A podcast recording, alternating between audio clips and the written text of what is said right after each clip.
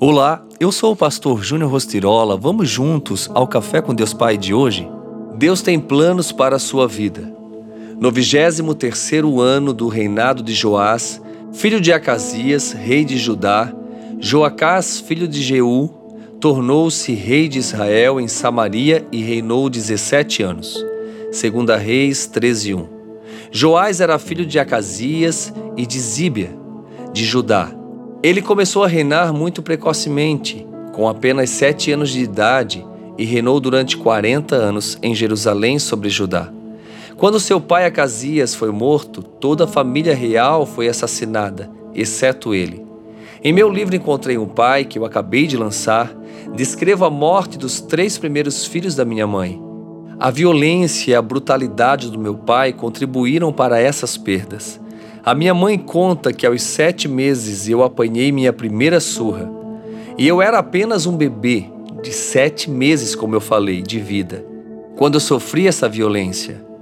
Impedida de me acudir, ela diz que permaneci soluçando toda noite, uma imagem que não se apaga de sua mente. Apenas pela manhã, quando meu pai foi para o trabalho, ela teve condições de cuidar de mim e aconchegar-me ao seu colo materno. Confesso que enquanto escrevia estas palavras, as lembranças de quanto a minha mãe foi importante em minha vida se tornaram ainda mais vivas.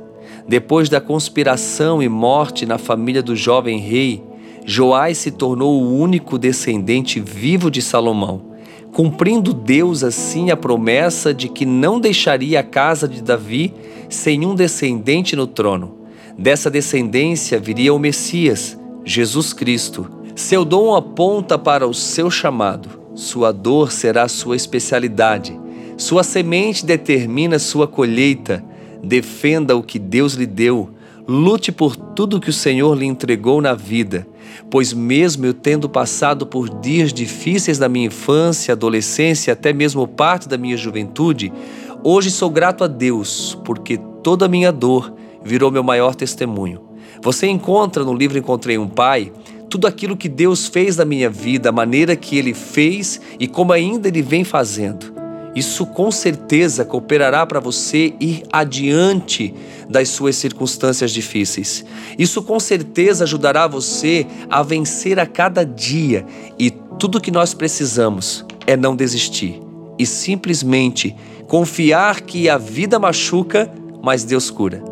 E a frase do dia, para finalizarmos esta linda mensagem, diz assim: Veja o futuro além das suas dificuldades. Pense nisso. Deus tem um grande plano para você.